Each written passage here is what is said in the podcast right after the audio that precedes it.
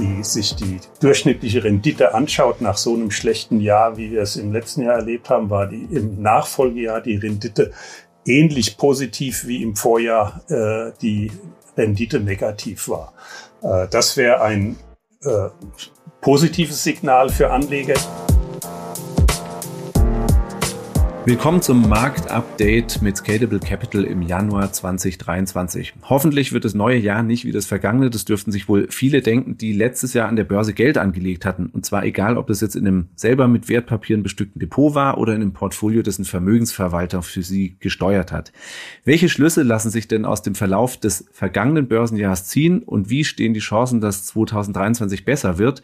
Darüber spreche ich mit Professor Stefan Mitnick, Mitgründer und wissenschaftlicher Beirat von Scalable Capital. Stefan, willkommen. Wie immer hast du wahrscheinlich heute keine Glaskugel dabei, sondern Daten und Zahlen, um uns beim Einordnen zu helfen. Ja, grüß dich, Nico. In der Tat äh, keine Glaskugel dabei. Das ist ja was, was alle suchen. Aber ich befürchte, die gibt's gar nicht. Ne? Aber Daten und Fakten aus der Vergangenheit können ja durchaus helfen, das vergangene Jahr auch ein bisschen einzuordnen und vielleicht auch ein bisschen zu spekulieren, wie es mit zukünftigen Perspektiven aussieht. Mhm. Dann lass uns mit der Einordnung gleich mal anfangen. Äh, wenn ich jetzt äh, in meinem Portfolio mir die Wertentwicklung für 2022 anschaue, also ich und viele, die uns zuhören, egal ob da jetzt Aktien oder ET, Aktien, ETFs äh, oder eine Mischung aus Aktien, Anleihen und vielleicht weitere Anlageklassen wie Rohstoffe im Portfolio liegen oder auch Immobilien, in sehr vielen Fällen wird ja ein Minuszeichen vor der Performance stehen. Unerfreulich, jetzt betonen wir ja immer, der lange Atem und auch die Langfristperspektive sind beim Anlegen wichtig. Jetzt ordne doch für uns nochmal das Börsenjahr 2022 ein, wenn man es im Langfristvergleich sich anguckt. Ja, in der Tat, das war ein äußerst schwaches Börsenjahr. Und du hast schon aufgeführt, dass es ging über eine ganze Reihe von Anlageklassen, eigentlich über fast alle. Ähm, es gab wenige Ausnahmen, die positiv ähm, verliefen im vergangenen Jahr. Und äh, insbesondere der Aktienmarkt äh, hat also global sehr schwach abgeschnitten. Und das ging also ähm, auch über gerade den Tech-Sektor. Ähm, der war da sehr betroffen. Also der breite Markt, wenn man sich jetzt mal äh, Europa anschaut, da ist das vielleicht um 15 Prozent zurückgegangen, in den USA um 20 Prozent rund.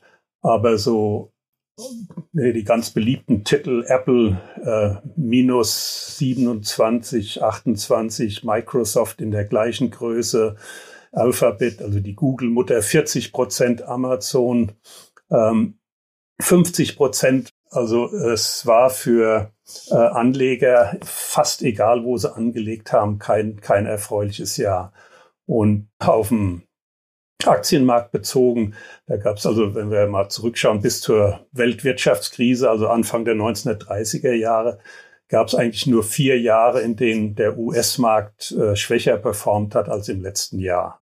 Schauen wir uns mal so ein paar Besonderheiten an. Äh, da gab es ja welche. Du hast schon gesagt, quer durch die Anlageklassen. Auffällig ist ja auf den ersten Blick zunächst mal Aktien und Anleihen sind in die Knie gegangen. Man lernt es ja für gewöhnlich anders. Ja, wenn die Kurse der einen Anlageklasse sinken, dann steigen oft die der anderen. Was war denn da los? Ja, das stimmt. Also das ist ja typischerweise so in einem Mischportfolio gedacht, dass man eine Aktienkomponente die, oder die hohen Schwankungen in, der, in den Aktienmärkten etwas abfedern kann, indem man in den Anleihemarkt geht, weil typischerweise da kein allzu starker Gleichlauf stattfindet zwischen den beiden. Aber auch die Vergangenheit hat schon gezeigt, da gibt es auch Ausnahmen, Phasen, wo wir also durchaus eine starke Korrelation zwischen Anleihekursen und Aktienkursen haben, sprich also mit Phasen äh, starken Gleichlaufs, aber eben auch ähm, äh, eine durchschnittliche Korrelation, sagen wir mal, die irgendwo bei 0,2 liegt. Das ist also so ein Wert, der sagt, naja, im Prinzip eignen sich die beiden Anlagenklassen schon sehr, ähm, um äh, zu diversifizieren, um also Schwankungen aus dem Depot zu nehmen. Allerdings ist es im letzten Jahr so gewesen, dass es ein, schon eine absolute Ausnahme war, dass eben sowohl Anleihemärkte als auch Aktienmärkte gleichzeitig äh, gen Süden gegangen sind. Also nochmal auf die Weltwirtschaftskrise zurückzukommen. Seitdem gab es eigentlich nur ein Jahr, 1969, in dem die Anleihemärkte und Aktienmärkte zusammen negativ performt haben. Also von daher war 2022 auch wieder eine äh, doch sehr seltene Ausnahme, die wir, äh, die wir erlebt haben. Und die Hintergründe äh, sind natürlich uns wohl geläufig. Ne? Wir hatten also ähm, aufgrund von Corona-Lieferkettenproblematik schon äh, äh, Sorgen um die Preisentwicklung, die sich äh, schon eigentlich Ende 21 breit gemacht haben und äh, die dann auch wirklich äh, 2022 äh, eingetreten sind, hohe Inflationsraten und die EZB äh, entsprechend auch andere Zentralbanken, Großbritannien, ähm, USA entsprechend stark gegensteuerten und äh, Zinserhöhungen sind nun mal ähm, schlechte Nachrichten für Aktienmärkte, da man ja dann bei hohen Zinsen wieder Geld verdienen kann, ähm, ohne das Risiko von Aktieninvestitionen in Kauf nehmen zu müssen. Und das ist also dann eine negative Entwicklung gewesen. Dann der Einmarsch in der Ukraine hat natürlich nochmal dazu beigetragen, dass sich eben die Rohstoffpreise äh, dass die in die Höhe geschnellt sind und starke Rohstoffpreise, insbesondere Energiepreise, hohe Energiepreise sind immer schlecht für Wirtschaftswachstum, was dann auch schlechte Aussichten für die Aktienmärkte bedeutet, aber hohe Inflationsraten oder äh, und, damit einhergehend hohe Zinsen sind auch für Anla Anleihemärkte ähm, zumindest temporär auch schlechte Nachrichten und daher sind eben beide Märkte in die Knie gegangen. Mhm. Du hast es schon gesagt, tem temporär. Ne? Erstmal, wenn du sagst, Zinsen steigen, also durch die Politik der Notenbanken und jetzt sind Anleihen, sind festverzinsliche Wertpapiere. Erstmal würdest du denken, dann müsste es doch da eigentlich besser laufen. Das stimmt, aber die, die Synchronität sieht so ein bisschen anders aus. Also ähm, man muss unterscheiden bei einer Zinser, wie Zinserhöhungen wirken auf eine Anleihe, ob das eine Anleihe ist, die ich bereits in meinem Depot habe oder ob es eine Anleihe ist, die gerade neu aufgelegt wird nach einer Zinserhöhung. Bei dem letzteren Fall ist es so, dass die neu aufgelegte Anleihe den, die Zinserhöhung ja schon reflektiert. Der Zinskupon muss entsprechend höher sein, sonst fände, gäbe es keine Nachfrage und man könnte einfach in Festgeld äh, äh, investieren und müsste also gar keine Anleihe kaufen. Bei existierenden Anleihen im Depot ist es aber anders. Ähm, um sozusagen auf den neuen aktuellen Zins äh, zu kommen, muss praktisch der Preis sich ändern. Der bei einer, einer Anleihe mit einem festen Zinskupon ähm, fällt, ähm, kann ja der Zins sich gar nicht da ändern. Der ist ja festgezurrt. Es kann sich nur der Preis ändern. Wenn ich die jetzt verkaufen will aus meinem Depot, muss ich mit dem Preis runtergehen, damit sich überhaupt ein Käufer oder eine Käuferin findet. Und deswegen gehen also auch die ähm, Anleihekurse, die Kurse von bestehenden Anleihen, äh, in die Knie, wenn es zu Zinserhöhungen kommt. Und das haben wir erlebt im letzten Jahr.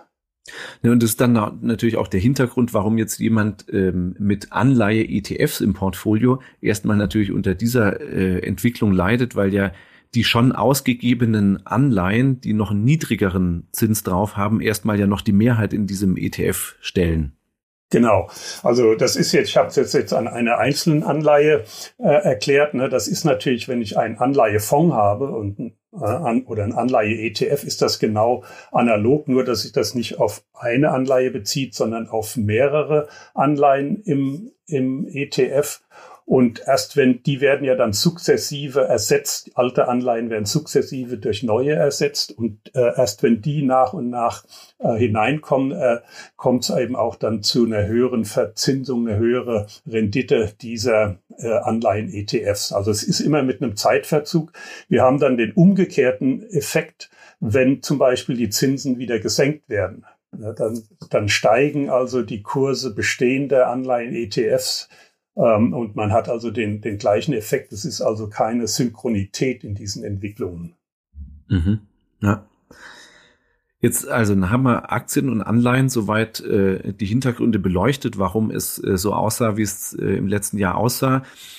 Ähm, jetzt, wenn ich jetzt noch weiter diversifiziert habe und ich hatte letztes Jahr Rohstoffe in meinem Portfolio, da, dann konnte ich immerhin äh, so groß die Angst vor einer Energieknappheit, vor allem in Europa, war in, in Folge des Krieges gegen die Ukraine, konnte ich mit dieser Anlageklasse ja irgendwie auch ein Stück weit eventuell davon profitieren. Ja, also mit einem ETF, der unter anderem auch Öl- und Gaspreisentwicklungen abbildet, der konnte ja die Performance meines Portfolios zumindest ein bisschen stabilisieren. Sind jetzt Rohstoffe ein Muss im Portfolio in der Lage wie derzeit oder nur bestimmte oder sind sie kein Muss? Ja, also richtig ist, wer letztes Jahr Rohstoffe im Portfolio hatte, der hat zumindest die Verluste, die von anderen Assetklassen auftraten, äh, etwas abfedern können. Äh, die breiten Rohstoff-ETFs, die also über alle Rohstoffklassen gehen, haben also positiv performt, wobei man sagen muss, es konzentrierte sich aber auf relativ wenige ähm, Rohstoffe. Insbesondere waren es halt die Energierohstoffpreise, äh, die gestiegen sind, also äh, Erdgas, ähm, Ölpreise, interessanterweise auch Kohle äh, ist stark gestiegen. In anderen Rohstoffen war das weniger der Fall. Also Gold ist mehr oder weniger seitwärts gelaufen, Silber, äh, Industriemetalle sind eigentlich mehr oder weniger gefallen, bis auf Nickel. Ähm, es ist also ähm, nicht, man kann nicht sagen, Rohstoffe waren gut oder Rohstoffe waren schlecht. Es ist ein sehr heterogener Korb und die, die Kurse werden einfach von, ähm, von Angebot und Nachfrage bestimmt. Die Frage, ob das jetzt eine sinnvolle Sache ist, ähm, es ist, es ist, kann nicht unbedingt ein Muss, Rohstoffe im Depot zu haben, denn Rohstoffe erwirtschaften ja keinen Vertrag, also äh, Ertrag, wie das eben bei Aktien der Fall ist. Der Preis bestimmt sich nur aus Knappheiten und Nachfragespitzen. Und die werden letztlich ja immer äh, wieder ausgeglichen. Also wenn die Energiepreise steigen, dann, dann schwächelt die Wirtschaft, da gehen die in die Höhe ähm, äh, durchaus die Energiepreise anfänglich, aber sie fallen dann wieder, weil einfach die Nachfrage aufgrund des verringerten Wachstums ähm, äh, äh, fällt. Oder es werden neue, ne, es werden einfach neue äh, Lagerstätten erschlossen. Wir haben es gerade erlebt mit dem Lithiumfund in Schweden, äh, dass einfach letztlich nur die Angebot- und Nachfragesituation und nicht die Produktivität ähm, da eine Rolle spielt. Aber ein Rohstoffkorb hilft zu diversifizieren. Äh, einfach weil er doch oft gegenläufig zur Wirtschaftswachstum sich entwickelt. Von daher äh, und auch die verschiedenen Rohstoffe, ich habe es erzählt, Energie sind zum Beispiel äh, Rohstoffe oder Komponenten im, im, im, im Warenkorb die sehr früh reagieren auf so Knappheiten und sehr stark, während andere erst in einer anderen Phase des Konjunkturzyklus ähm, einsetzen. Also Industriemetalle kommen dann später zum Zuge mit ihren Preissteigungen oder Abstürzen. Von daher ist der Rohstoffkorb selbst schon relativ gut diversifiziert, wenn es ein breiter Korb ist. Uh, und uh, von daher ein gewisser Rohstoffanteil im Depot kann also aus Diversifikationsgesichtspunkten sehr viel Sinn machen. Mhm. Wenn wir jetzt mal ähm, so auf das Ende des Jahres gucken, das vierte Quartal war ja, auch wenn es das Gesamtjahr nicht rausreißen konnte, immerhin so, dass in, in mehreren Anlageklassen es dann doch nach oben ging. Ne? Ähm, also gerade wenn ich jetzt aus Sicht von jemand schaue, äh, die oder der im Euro-Raum anlegt, dann sind vor allem ja europäische Aktien ähm, stark gestiegen. Und, und wenn ich jetzt in mein Portfolio schaue, wird sich das im Detail an einigen Stellen ähm, widerspiegeln, dass es da doch schon nach oben ging. Können wir jetzt damit rechnen, dass es äh, 2023, Anfang 2023 jetzt so weitergeht mit einem positiven Trend? Naja, das ist ja wieder die Frage nach der Glaskugel. Ähm, das ist schwer zu beantworten. Es gibt allerdings durchaus Indikatoren, die signalisieren, dass, wenn jetzt nicht wieder andere Phänomene auftreten, dass es durchaus ähm, so weitergehen könnte, äh, wenn denn die äh, ein wichtiger Treiber der Märkte im letzten Jahr waren ja die Inflationsraten, die stark gestiegen sind, aber die sind ja schon gegen Ende des Jahres wieder äh, etwas abgesunken. Also äh, insbesondere auch, wenn man sich die Erzeugerpreise anschaut, die in Q4 äh, recht stark rückläufig wieder waren im letzten Jahr. Von daher, wenn sich das verfestigt, äh, dieser Trend, dann müssen Notenbanken weniger stark äh, eingreifen, zu weniger starken äh, Zinsschritten nach oben greifen. Und das sind natürlich wiederum gute Nachrichten für, für die Aktienmärkte. Also ähm, es sieht eigentlich erstmal positiv aus, wobei man sagen muss, wenn man auf deutschen Aktienmarkt schaut, der hat schon eine, eine sehr starke ähm, Erholung ähm, erlebt jetzt in dieser recht kurzen Zeit im neuen Jahr.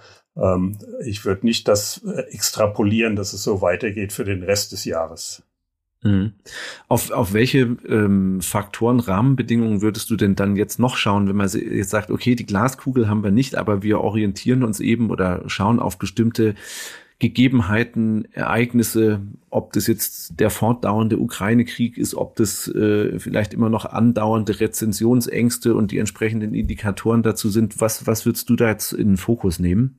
Ja, also die ähm, Entwicklung der Inflation ist eigentlich das Wesentliche, worauf man schauen soll. Ähm, daraus abgeleitet ähm, schauen auch Profis gerne auf die sogenannte Zinskurve, also wie sehen die Zinsen für, für kurzfristige Anleihen, mittelfristig und langfristige aus.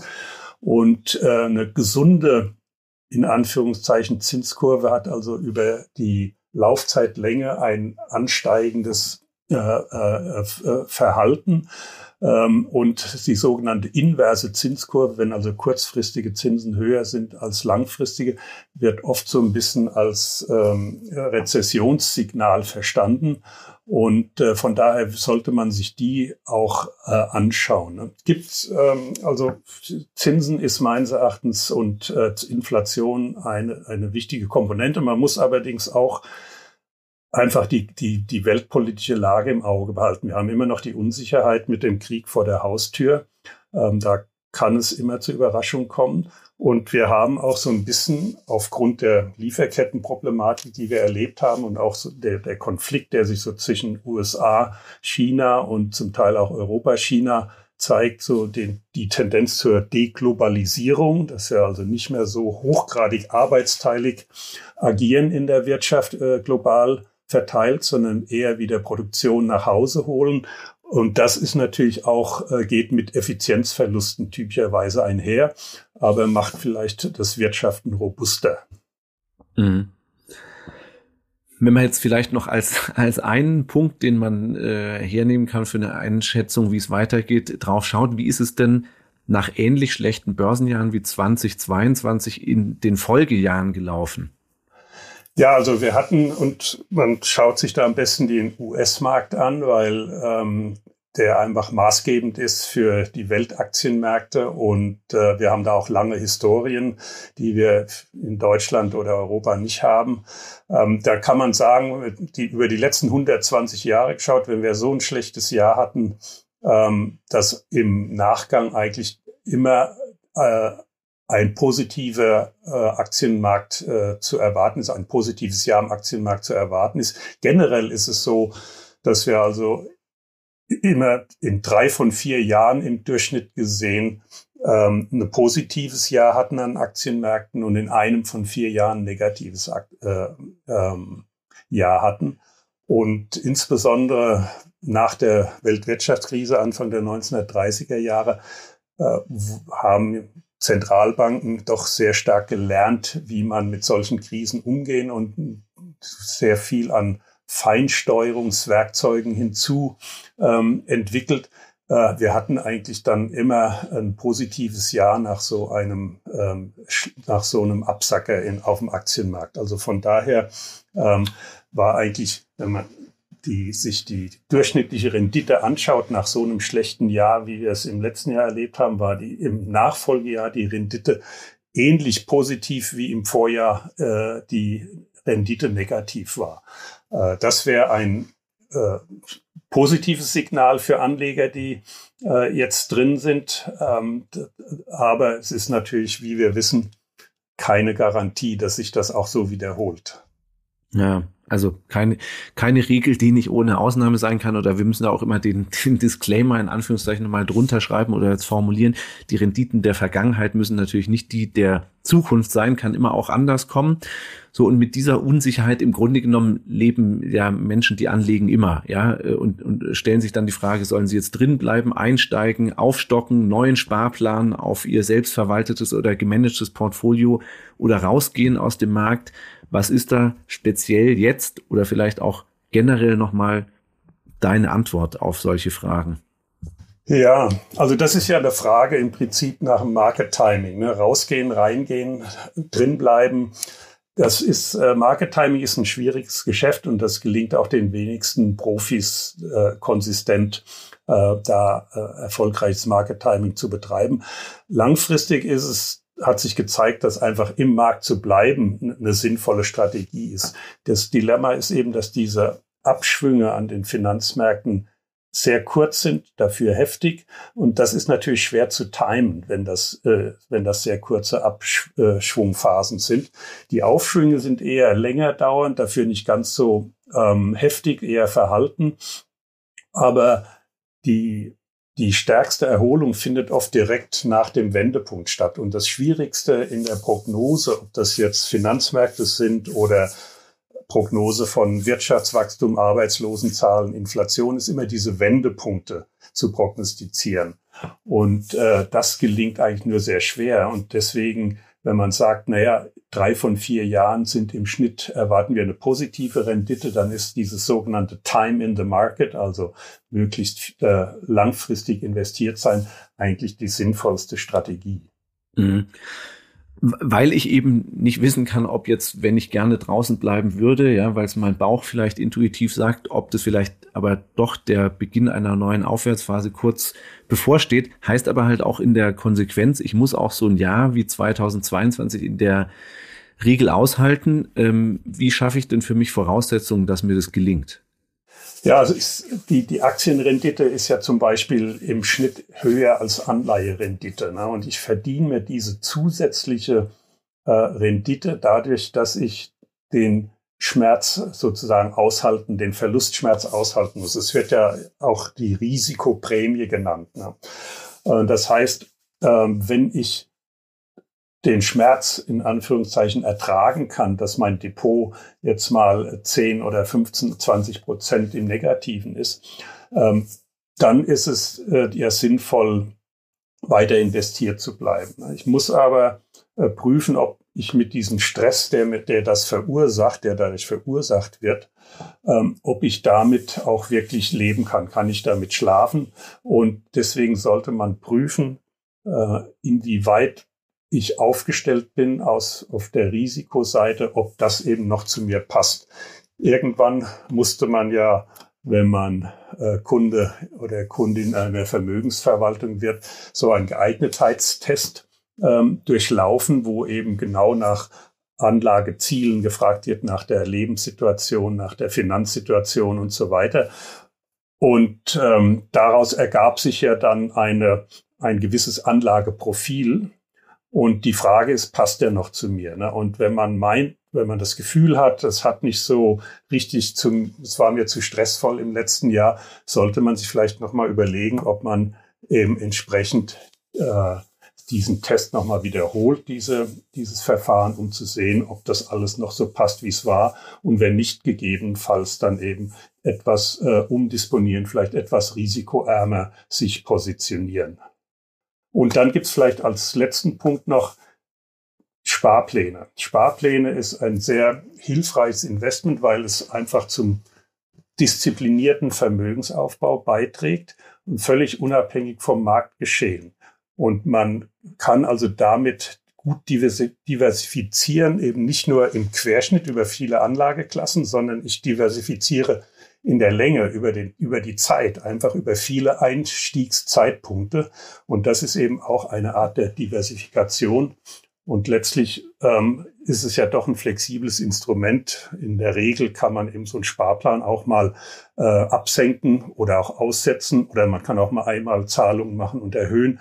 Also Sparplan ist eigentlich das Instrument, das für einen langfristigen Vermögensaufbau am besten mitgeeignet ist. Stefan, vielen Dank für die Einordnung ähm, nochmal auf die Entwicklungen am Markt des letzten Jahres und äh, auf die Perspektive und vielleicht auch Schlüsse, die man aus dem letzten Jahr ziehen kann und mögliche Verhaltensstrategien beim Geldanlegen, ähm, mal wieder vielleicht von vom kurzfristigen Blick äh, weggehen und die Langfristperspektive in den Blick nehmen. Ne? Genau, also ähm, man schaut gerne nach hinten und lässt sich davon vielleicht zu sehr ähm, leiten für die für, für, für die nächsten Monate oder Wochen. Die Langfristperspektive sagt eigentlich, äh, durchhalten ist mit die beste Strategie. Gut, dann nehmen wir doch das mit. Stefan, herzlichen Dank für deine Zeit. Allen, die uns zugehört haben, danke für Ihre Zeit, fürs Zuhören und damit sagen wir für heute auf Wiederhören.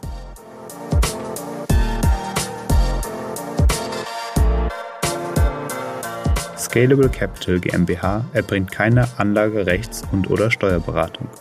Sollte dieser Podcast Informationen über den Kapitalmarkt, Finanzinstrumente und/oder sonstige für die Vermögensanlage relevante Themen enthalten, so dienen diese Informationen ausschließlich der Erläuterung der erbrachten Dienstleistungen. Die Kapitalanlage ist mit Risiken verbunden. Bitte beachten Sie hierzu die Hinweise auf unserer Internetseite.